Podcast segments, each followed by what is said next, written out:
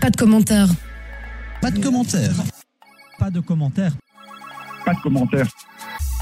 Bienvenue sur le podcast Pas de commentaires. Vous écoutez des histoires et anecdotes de porte-parole francophone belge. D'habitude, vous les voyez à la télévision devant un micro, mais ce qui se passe hors caméra, ça, vous ne l'entendez pas. Pas de commentaires est inspiré du podcast de Sarah Verkotteren, autrice du livre Hien Commentar et directrice de l'agence de relations publiques Bipublic. Elle travaille avec Olivier Mock, consultant relations publiques et administrateur de l'UPMC, l'Union professionnelle des métiers de la communication.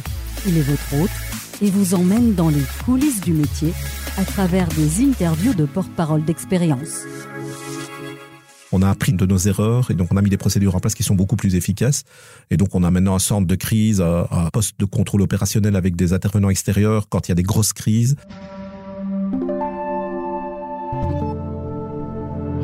Bonjour, je suis Olivier Mock, votre hôte, et j'ai le plaisir de vous accueillir pour le cinquième épisode du podcast Pas de commentaires, qui donne la parole aux porte-parole francophones. C'est pour moi une forme de plongée nostalgique que de recevoir Christian Delcourt, le porte-parole de Liège Airport. Un retour de 30 années en arrière, en fait. C'est en effet en 1993 que nous nous sommes connus à la rédaction sportive de Feu, le quotidien liégeois La, Wallonie.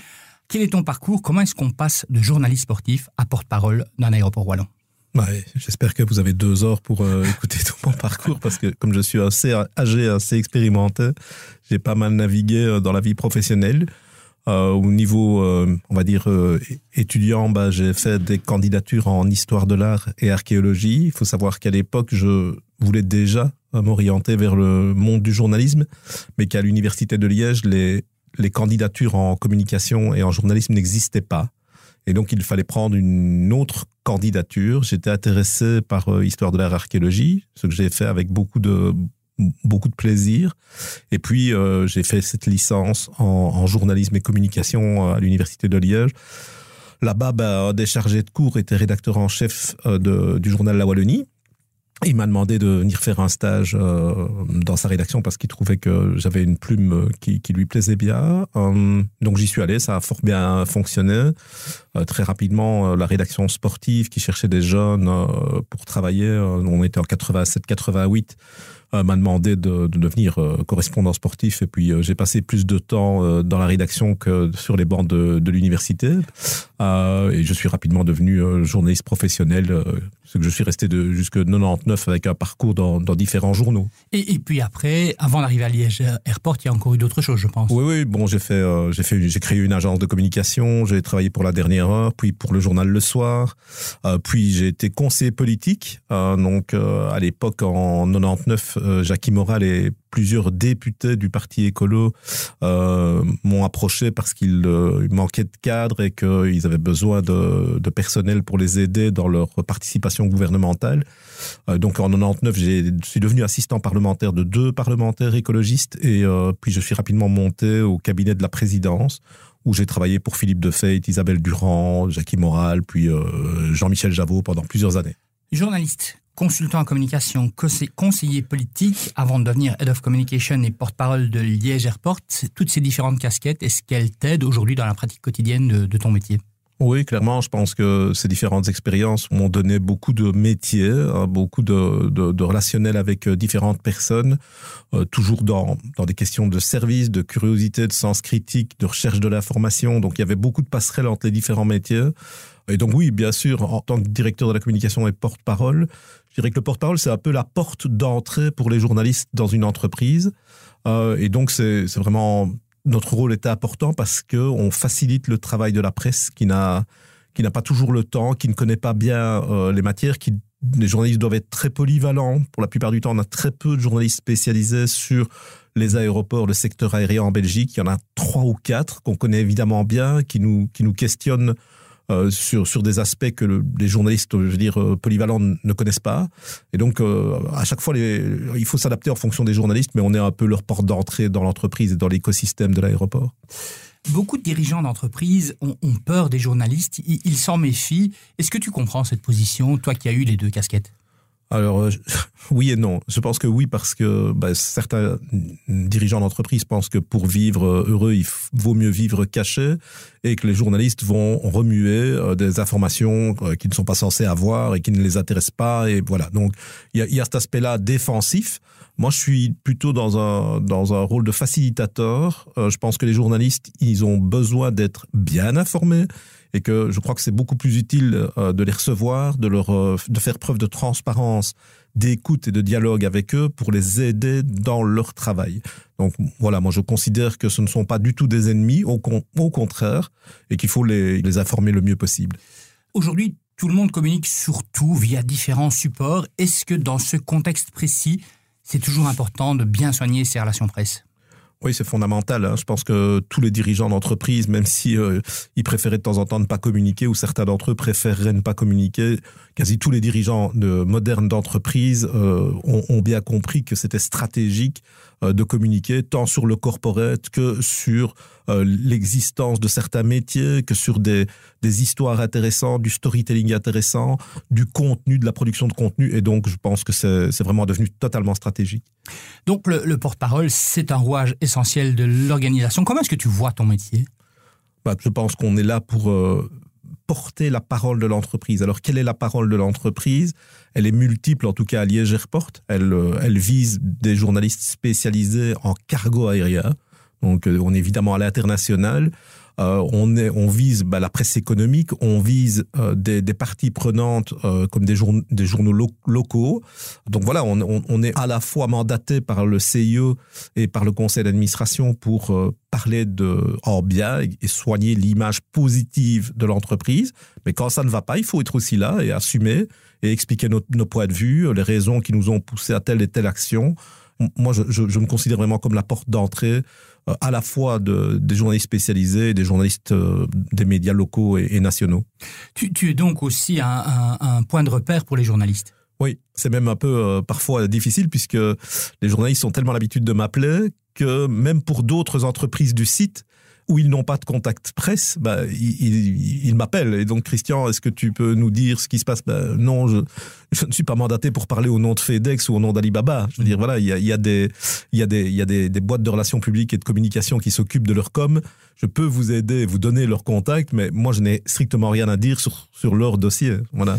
Tu as employé dans, dans, dans nos conversations, on, on, se voit quand même assez régulièrement, hein, c'est pas un secret. Tu as employé une fois le, le terme de d'architecte de, de, la communication. Tu disais les, les entreprises ont besoin d'architectes de la communication qui maîtrisent le fonctionnement des médias, c'est-à-dire? Bah, C'est-à-dire que venant, euh, venant, il y a une expérience dans le domaine de la presse. Euh, bah, je crois que c'est très utile pour une entreprise d'avoir quelqu'un qui connaît le fonctionnement et qui va avoir de bons contacts et de bons rapports de confiance avec les journalistes. Globalement, je pense aussi que la, communication c'est très fortement complexifié et qu'il y a vraiment besoin de connaître différentes facettes du métier de communicant. On n'est pas que le porte-parole, on travaille sur la com interne, on travaille sur les réseaux sociaux, on travaille sur des brochures, on travaille avec des agences de communication, avec des journalistes, avec des parties prenantes. On participe à des, des réunions d'information au public sur des gros dossiers. Et donc, on est en effet euh, censé être très polyvalent et, pouvoir euh, parler euh, avec beaucoup d'exactitude de tout ce qui se passe sur le site de l'aéroport. Alors dans, ce podcast, on aime bien aussi le côté un peu pratique, un petit peu de savoir comment, comment les porte-paroles fonctionnent. Question classique hein, de, ce podcast pour ceux qui nous suivent de, numéro en numéro. Quelle est ta méthode pour faire passer un message dans un temps particulièrement court face à un journaliste de, télé, par exemple, qui ne gardera que 20 secondes ou 30 secondes maximum de ton interview? Bah le journaliste télé qui vient, ça veut dire qu'il y a eu un sujet dans l'actualité pour l'aéroport. Ça peut être un plan d'investissement, ça peut être euh, un problème avec un avion, euh, ça peut être une manifestation, ça peut être plein de choses. Déjà, on connaît le sujet pour lequel il vient, ça nous permet de le préparer. Je pense que la préparation, elle est fondamentale. Euh, une fois qu'on a, on a bien cadré cette préparation, on a aidé le journaliste à comprendre ce qui va se passer. Lui, il est, il est tout à fait habilité à poser les bonnes questions. Et moi, j'ai les bonnes réponses avec quelques mots-clés et un message central. Voilà, on sait qu'on a 20 secondes maximum deux fois 20 secondes pour faire passer ce message. Et donc, je pense c'est très important de, de préparer en amont. Donc ton message, il est euh, répété, il est préparé, c'est vraiment, c'est vraiment la clé. Oui, tout à fait. tout à fait. Euh, Est-ce que cette préparation en amont inclut aussi des, des échanges avec les, les- les journalistes avant? Oui, parce que beaucoup de journalistes ne connaissent absolument pas euh, le fonctionnement de l'aéroport. Et donc, si un journaliste vient, par exemple, de l'étranger, ou même de Bruxelles, parce qu'ils n'ont pas l'habitude de l'aéroport de Liège, ils ne le connaissent pas, euh, je leur envoie de la documentation. Je leur dis, voilà, si vous avez des questions, voilà ce qu'est l'aéroport aujourd'hui, voilà son histoire. En une page, vous avez, euh, vous avez exactement ce, ce qui vous attend, voilà ce qu'on fait, voilà les métiers qu'on fait. Donc, il, il a déjà une connaissance très rapide, parce qu'ils n'ont pas beaucoup de temps, donc il faut leur mâcher la besogne. Et donc, voilà, voilà, ce, qui, voilà ce qui se passe à l'aéroport de Liège, en, même pas une page. Il a un summary, il sait exactement euh, quand il vient, et donc il peut poser des questions, et il connaît déjà un peu, un peu l'aéroport. Première euh, astuce, la préparation en amont. Rien ne s'improvise dans la, communication. Alors, Christian, dans nos métiers, porte-parole, attaché de presse, communicant, on est souvent confronté à des situations qui ne se passent pas nécessairement comme on l'avait espéré. Est-ce que tu as un exemple d'une situation délicate qui se serait un peu mal passée?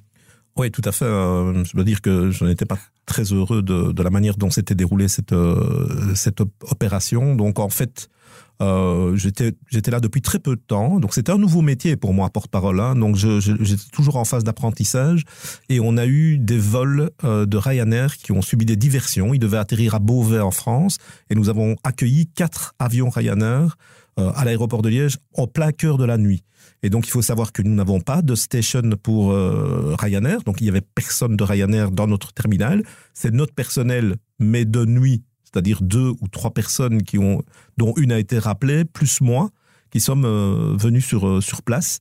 Euh, et ça a été problématique. Pourquoi? Parce qu'il n'y avait pas assez de cars et assez d'autobus pour transporter les passagers, que les passagers étaient évidemment en colère de ne pas, de ne pas avoir atterri dans leur aéroport de destination, qu'ils étaient à 400 km de chez eux, en plein milieu de la nuit.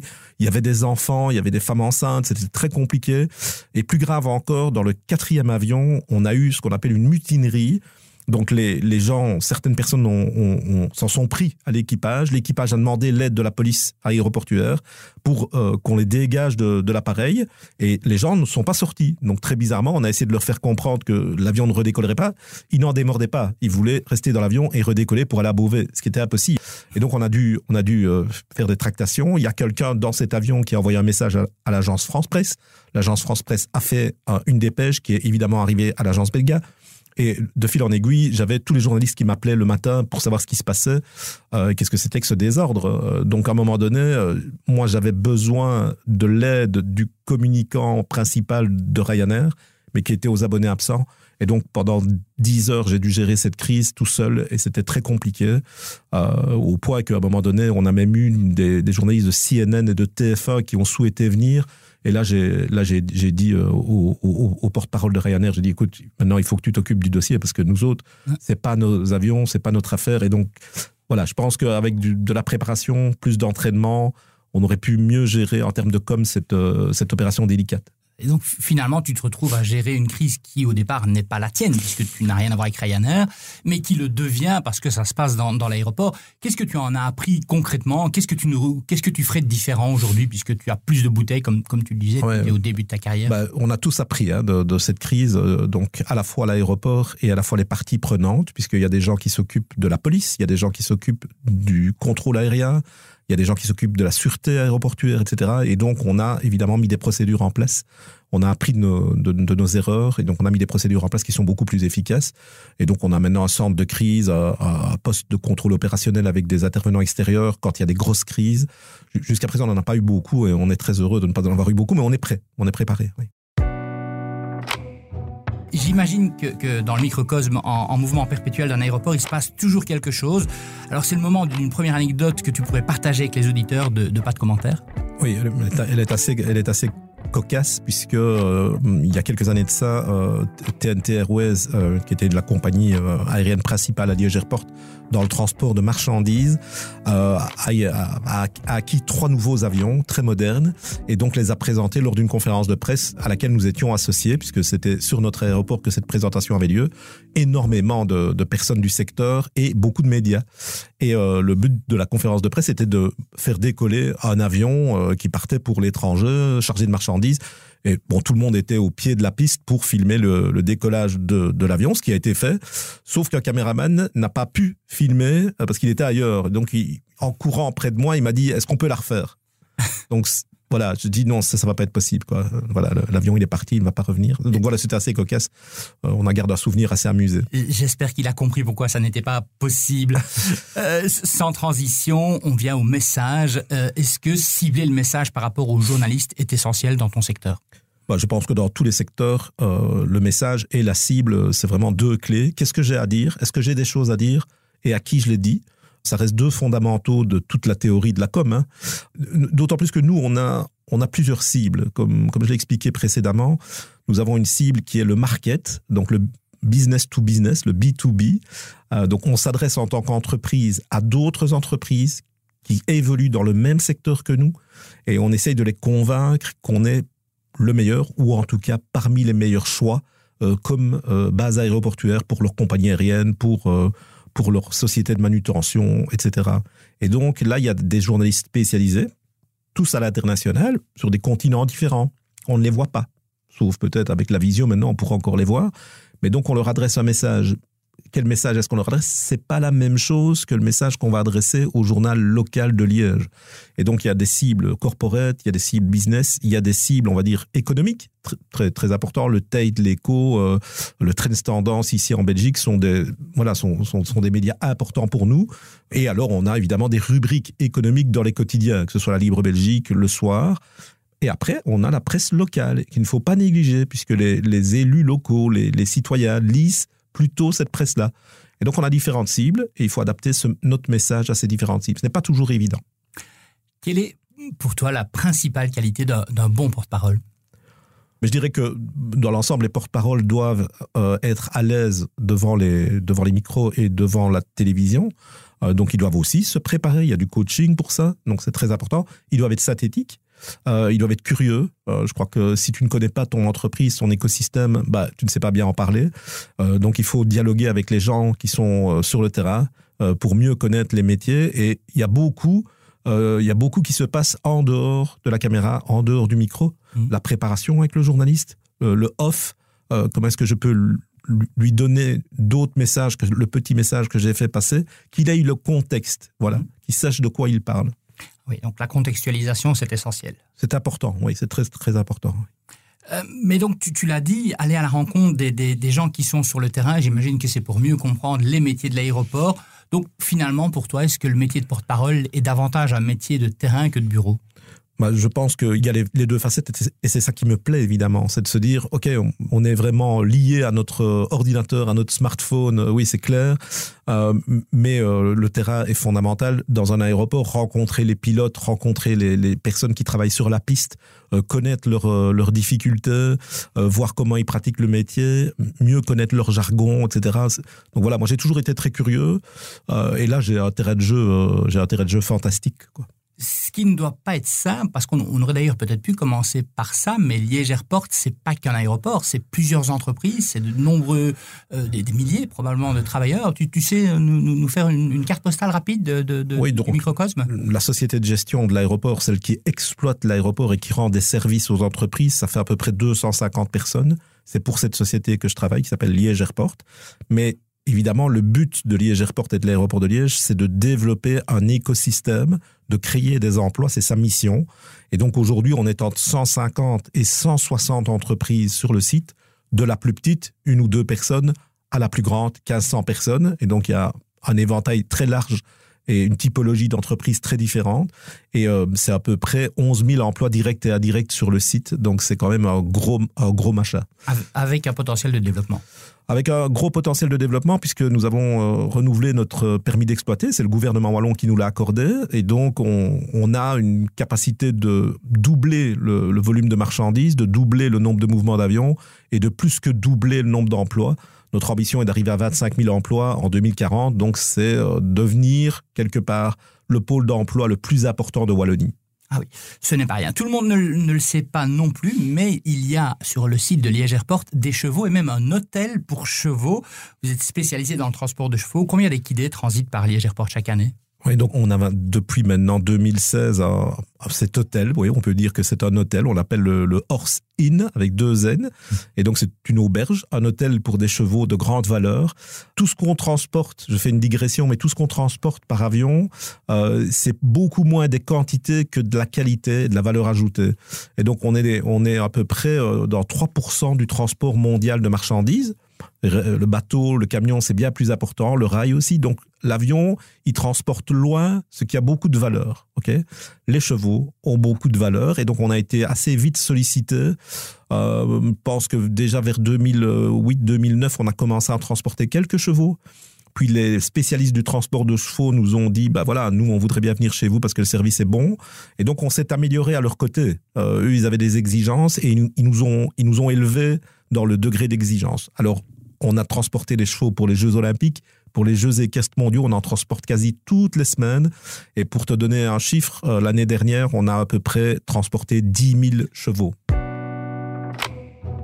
Tu évoquais tout à l'heure l'importance de, la préparation en amont. J'imagine que dans un aéroport, il y a des scénarios de, crise qui sont prévus. C'est aussi une forme importante de préparation en, amont de, situations qu'on espère qui n'arriveront pas.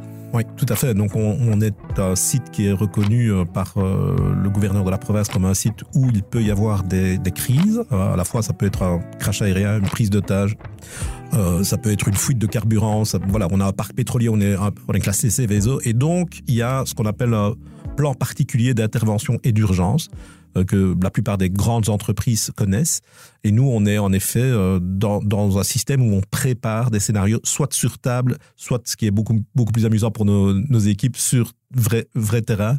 Euh, donc, on peut avoir un avion qui brûle avec des blessés. Bon, c'est évidemment des faux blessés, c'est des faux morts. Mais donc, on, on, a fait appel à des figurants, etc. Les médias aussi sont intéressés par voir, mmh. tiens, comment est-ce qu'un aéroport gère une crise majeure? Comment est-ce qu'on communique? Et donc, il y a différentes disciplines dans ce plan particulier d'intervention et d'urgence. La discipline 5 est la communication. Et je, je, siège au, PCOPS, au centre de crise, et euh, il faut vraiment être très factuel. Et voilà, on communique très peu vers l'externe à ce moment-là. La communication est prise en charge par le gouverneur, voire par le ministre, mais euh, on doit les alimenter en bonne information. S'il y a 15 blessés, il n'y en a pas 16, il n'y en a pas 17, il y en a 15. Ils sont blessés graves, les blessés légers, il y a des morts. C'était quoi comme avion? Ils venaient d'où? Est-ce que vous avez la liste des passagers? Et donc, il faut avoir tous ces éléments pour les donner aux personnes qui vont prendre la parole. Mmh. Donc, on est plus là, nous autres, dans une aide et, une, et faciliter le, le métier des autres porte-parole qui sont mandatés par les services publics. Et alors après, nous autres, euh, notre communication, elle va se faire surtout euh, vers l'écosystème pour leur dire, écoutez, les avions sont déviés ailleurs, vous ne pouvez pas atterrir à Liège pendant X temps. Et puis comment est-ce qu'on va recouvrer les opérations, c'est-à-dire comment est quand est-ce qu'on va rouvrir l'aéroport et qu'on va donner notre go pour que d'autres avions puissent décoller ou venir chez nous?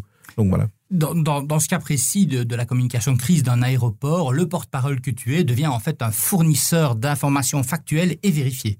Oui, donc je reste la porte d'entrée des, des, journalistes parce que pff, ils ont le réflexe de toujours m'appeler, mais je les oriente vers la personne qui est mandatée par le gouverneur pour prendre la parole. On travaille en étroite collaboration avec les services communication du gouverneur de la province ou avec les communicants de crise, puisque on se forme aussi avec le fédéral et le fédéral a un centre de crise ici à, à Bruxelles et donc on a déjà eu l'occasion d'aller les voir et de et d'apprendre à, à leur côté parce que eux ne font que ça.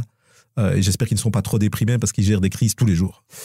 Je, je te demandais tout à l'heure la, la, principale qualité selon toi d'un bon porte-parole. Ben, je vais doubler cette question, mais quelle est la principale qualité d'un bon communicant de crise en fait?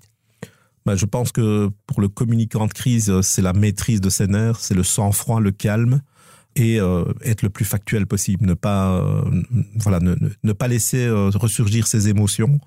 Euh, il faut avoir de l'empathie, mais euh, mais voilà, c'est assez difficile parce que on peut pas, alors qu'on en a certainement envie, on ne peut pas se laisser aller, on ne peut pas pleurer. On a des gens à côté de nous qui, en, cas de crise, peuvent pleurer, et donc il faut les, les calmer. Euh, et nous, on est là pour donner des faits, des informations euh, vérifiées, euh, bien sourcées, qui parle, qui a parlé, qui a dit quoi, est-ce qu'on a, est-ce qu'on a pu vérifier cette information sur le terrain? Et donc, on est en lien direct avec les services du gouverneur qui sont à l'extérieur et en lien avec nos équipes qui sont sur le terrain, les médecins, les infirmiers, les pompiers, tous ceux qui sont en première ligne et qui ont des vraies infos. Et donc, euh, voilà, c'est garder son sang-froid, je pense, et être factuel. Vous écoutez toujours le podcast Pas de commentaires, cinquième épisode avec Christian Delcourt, porte-parole de, de Liège Airport. Christian, c'est le moment d'une seconde anecdote. Je crois qu'on parle foot maintenant. Oui, dans un aéroport, il se passe plein de choses, euh, et donc les, objets de com sont, multiples, et c'est ça qui, c'est ça qui est bien pour moi. Euh, mais donc un jour, le, Standard nous prévient qu'ils vont euh, accueillir le Real de Madrid pour un, match amical. Bon, le Real Madrid, c'est une équipe totalement mythique qui a des supporters partout. Et donc, on, on gère à la fois bah, 1000 à 1200 personnes supporters du Real qui viennent accueillir l'équipe avec Cristiano Ronaldo, Benzema, toutes les stars du Real. Et euh, moi, j'ai en amont contacté le community manager du Real Madrid parce que je me suis dit, on peut lui fournir des photos exclusives de l'atterrissage de l'avion chez nous. Euh, et en échange, il pourrait citer Liège Airport et bénéficier de la notoriété euh, des, des, des réseaux sociaux du Real Madrid je me suis dit c'était un, bon coup, euh, un bon coup de com, et ça a marché au-delà de nos espérances, puisque évidemment on a été vu et euh, on a vu le nom de Liège Airport et les photos de Liège Airport avec l'équipe du Real partout, en Amérique du Sud, en Asie, en Afrique, en Europe. Donc c'était en termes de, en termes de, de, de notoriété, c'était vraiment un coup gagnant. C'est effectivement très très révélateur. Il faut préciser, on, ne l'a pas dit, mais ça se passe en 2010, donc on est encore au début des réseaux sociaux. Ouais. Et est-ce que ça fait partie de la créativité qui doit être nécessaire à un bon communicant? D'avoir bah, oui. ce genre d'idée. Je, je, pense qu'il y a un aspect artistique et créatif euh, chez les communicants qui doit se doubler de rigueur, efficacité, etc. Mais on a cette dose de créativité qui fait qu'on on aime notre métier aussi. Trouver un bon titre, une punchline, être créatif sur l'image. Euh, hier, par exemple, on avait un coucher de soleil absolument fantastique euh, sur le site de Liège Airport et on, on était quelques collègues à regarder et de manière totalement incroyable, on a eu la forme d'un nuage en forme d'avion sur un aéroport, avoir un coucher de soleil avec le nuage qui est en forme d'avion, c'est juste exceptionnel.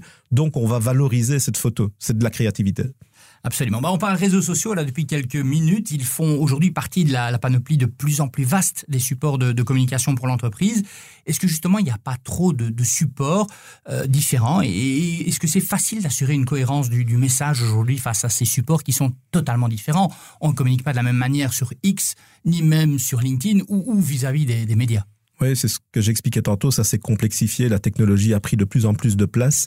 Euh, et donc l'adéquation à trouver, c'est quels sont mes moyens humains et financiers, euh, qu'est-ce que je peux faire sur quel type d'outils. Et donc euh, nous, on a choisi certains outils, on n'en a pas pris d'autres alors qu'on aurait peut-être dû les prendre ou on aurait eu envie d'y aller, mais on n'avait pas les moyens humains ni financiers. Donc aujourd'hui, on est sur LinkedIn, on est sur Facebook, on garde un œil sur Twitter, mais on publie pas grand-chose on, on retweet, on like, oui, ok, sur Twitter, mais on y est moins présent.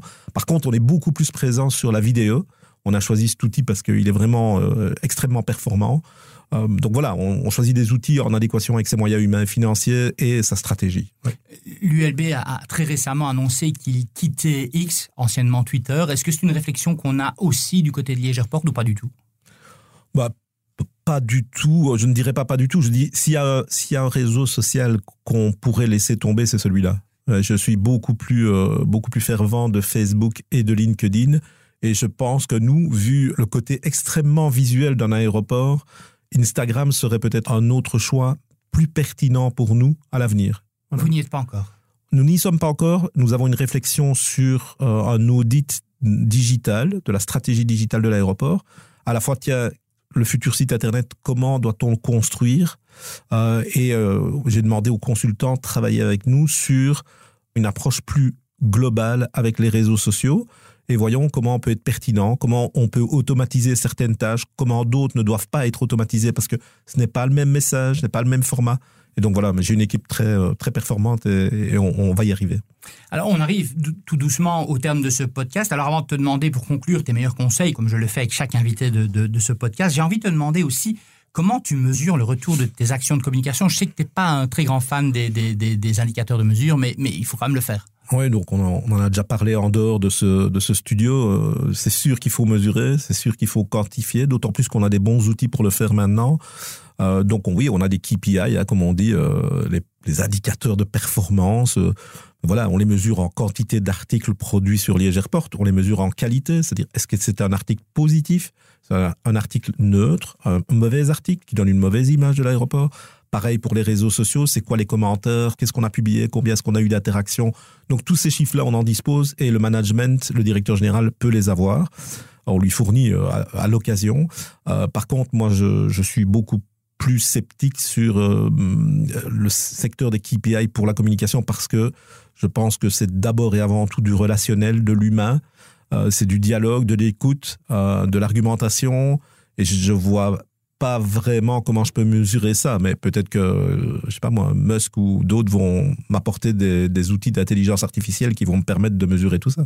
Voilà, nous arrivons au bout de ce cinquième épisode de, Pas de commentaires. La tradition si on peut parler de tradition, veut que l'invité conclue sur ces trois conseils pour la pratique optimale de ce métier de porte-parole. Donc, quels sont tes trois conseils pour les collègues, pour les jeunes qui débutent ou pour les étudiants en relations publiques et communication qui écoutent aussi ce, podcast? Bah, je l'ai dit, euh, il faut être, euh, il faut être très très bien préparé. Euh, je crois que ça ne s'improvise pas. Deux, je pense qu'il faut être très curieux, passionné. La passion, la curiosité, c'est vraiment deux clés essentielles pour bien travailler. Alors bah, je dirais que il faut être à l'aise avec les journalistes, il faut les connaître, il faut travailler avec eux en confiance. Il y en aurait tellement des conseils, euh, voilà, mais voilà, voilà en voilà quelques-uns. Hein. voilà quelques-uns. C'est un métier de rigueur aussi. On parlait de créativité tantôt, mais c'est vraiment un métier de rigueur. Oui, oui, je pense qu'il y a, il faut de la rigueur, il faut du détail. J'ai un CIO euh, qui est très dans le détail. Et moi, je dois lui dire, OK, les 45 pages de slides qu'on t'a fait, il faut que je les résume en 20 secondes pour la télé. Comment je fais avec cette matière? Et donc on est un peu dans le grand écart, mais sa rigueur à lui m'apporte euh, à moi encore plus de rigueur, plus de détails. Mais oui, la rigueur, créativité, passion, il y en a beaucoup, hein, des, des, demandes pour euh, être un bon communicant. Donc préparation en amont, passion slash curiosité et rigueur font le bon porte-parole selon Christian Delcourt, porte-parole de Liège Airport, qui était notre invité pour ce cinquième épisode de Pas de commentaires. On se retrouve très vite avec un nouvel invité. Merci Christian. Merci Olivier. Merci. Vous venez d'écouter le podcast Pas de commentaires, présenté par Olivier Mock et inspiré du livre de Sarah Vorkotteren. Envie d'aller plus loin? Retrouvez son livre Hien Commentar aux éditions Pelkmans ou découvrez d'autres conseils sur la communication et les relations publiques sur le site bipublicgroup.be.